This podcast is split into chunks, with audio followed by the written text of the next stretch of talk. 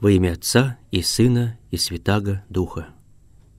Здравствуйте, возлюбленные братья и сестры. 4 ноября Русская Православная Церковь празднует Казанскую икону Божьей Матери в память избавления Москвы и России от поляков в 1612 году.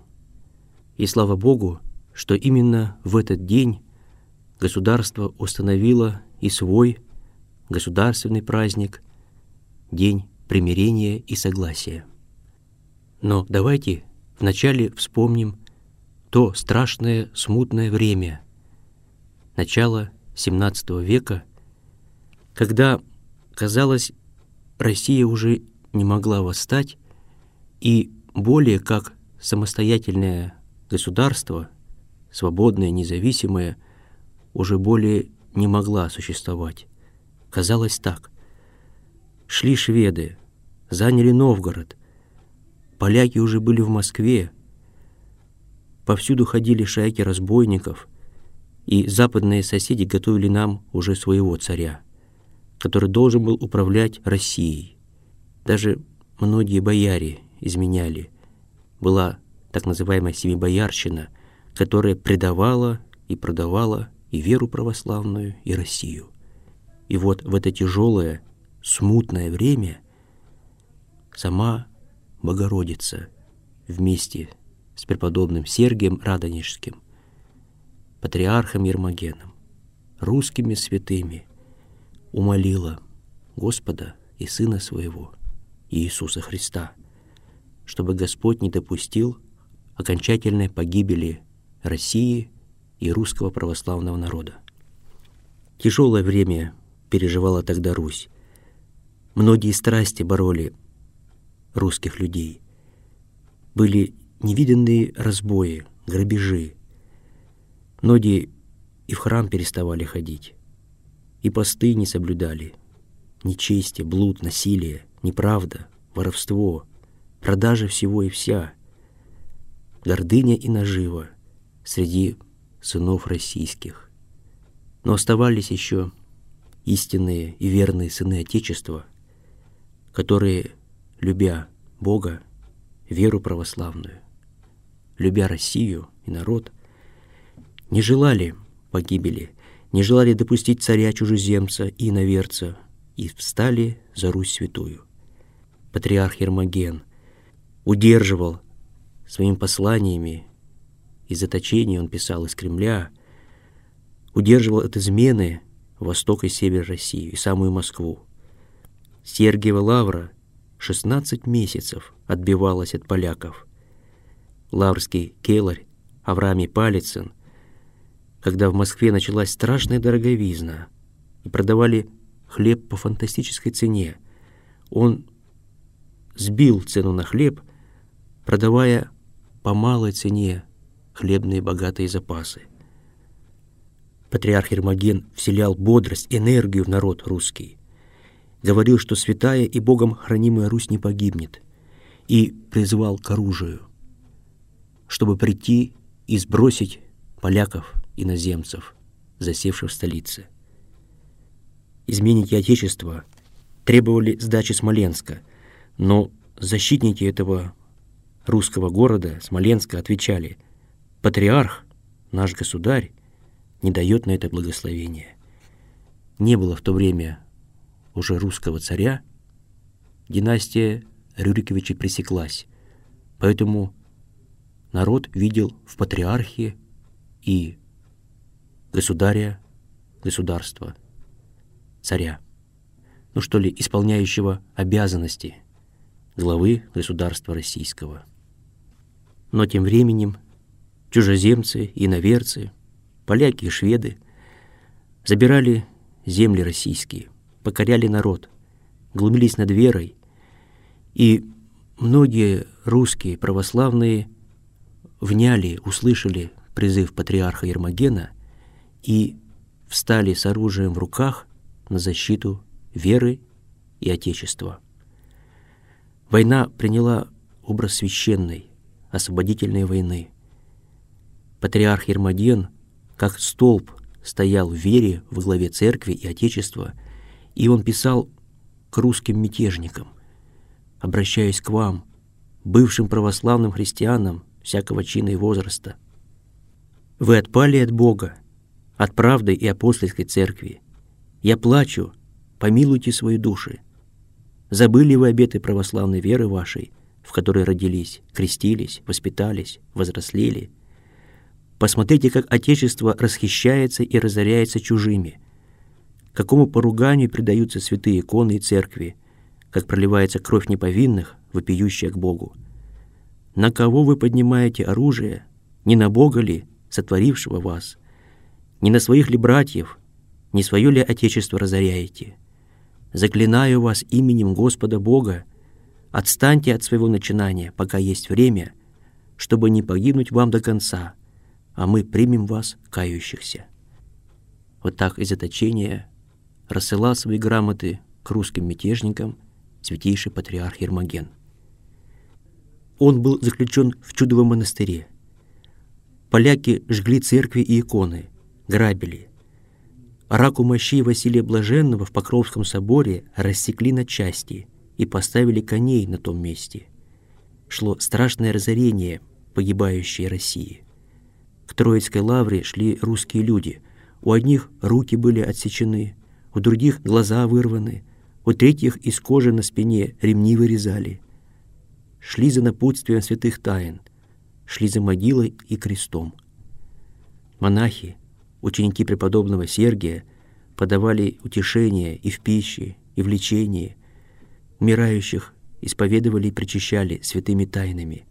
Хоронили, бывало, в день 860 человек, в иные 640, 450 в одну могилу. Так много умирало от голода, ран и увечий.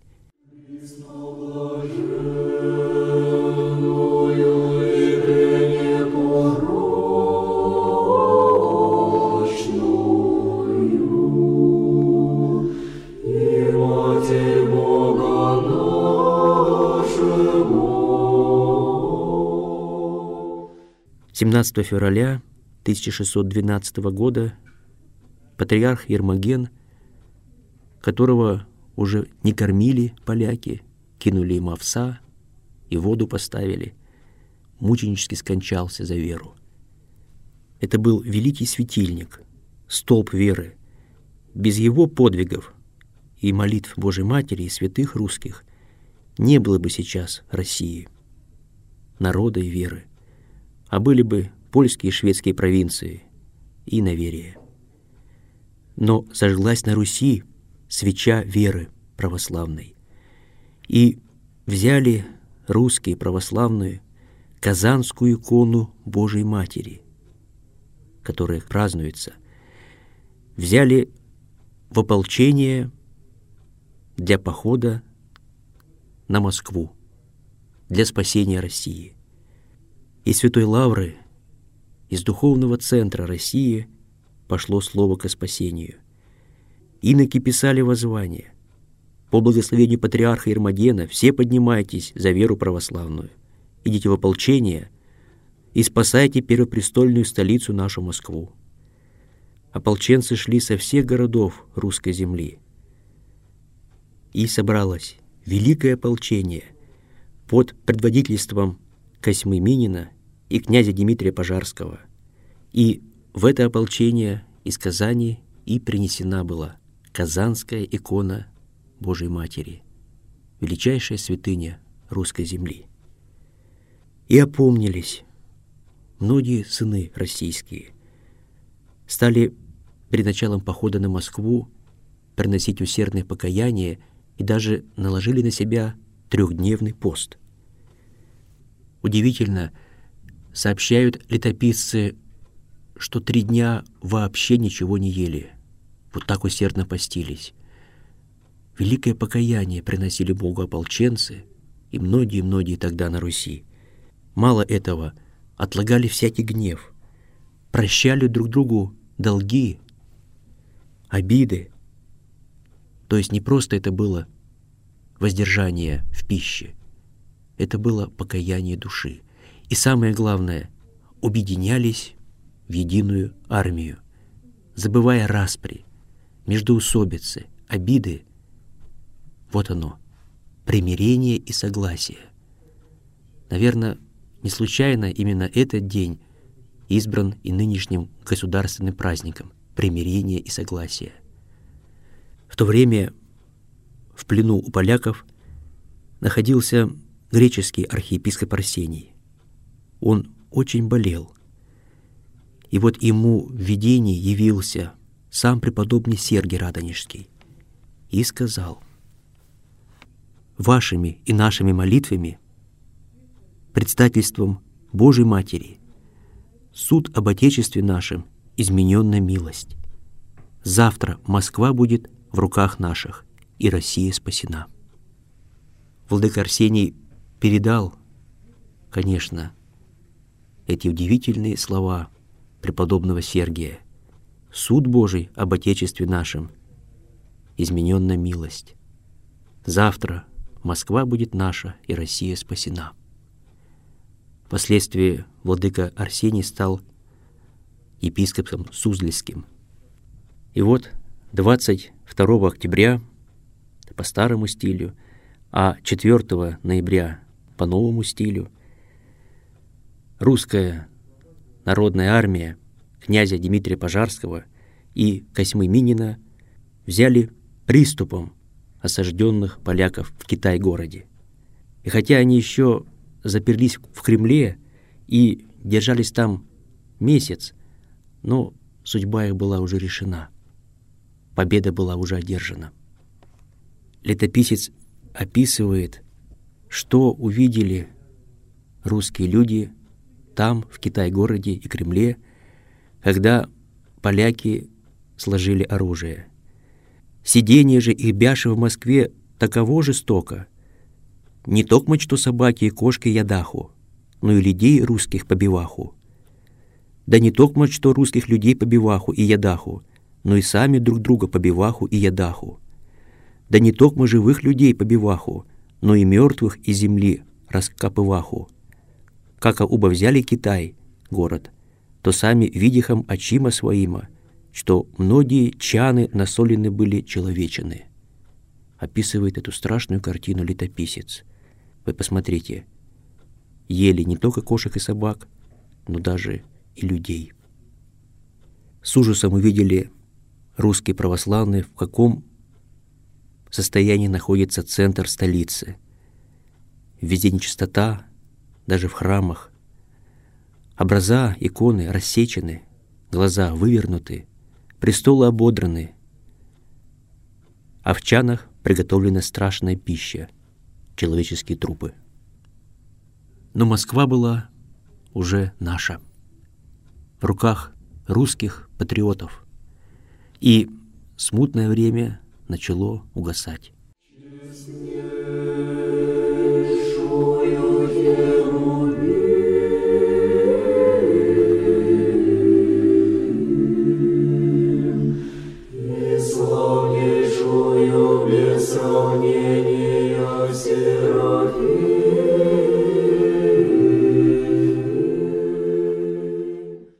Осмысливая события тех лет, преснопамятный митрополит Санкт-Петербургский Ладожский Иоанн Снычев в своей книге «Самодержавие духа» пишет «История учит, что времена общественных нестроений и смут особенно четко и ясно обнажают состояние народной души. Смута — отсутствие общепризнанных авторитетов и силовых механизмов контроля над общественным сознанием — дает полный простор для выявления истинных и ложных ценностей. Наносное и пришлое спадает, как шелуха, и сквозь хаос и разноголосицу метущегося, обезумевшего времени проступают черты бессмертной народной души в ее неизменном стремлении к небу, к покою и счастью религиозно осмысленного, богоугодного жития. Смута есть искушение – посылаемое соборной душе народа, как дар, как мученический венец, дабы предоставить ему возможность явить силу своей веры, верность родным святыням и крепость духа пред лицом соблазнов и искушений, скорбей и недоумений, злобных нападок и разрушительной ненависти.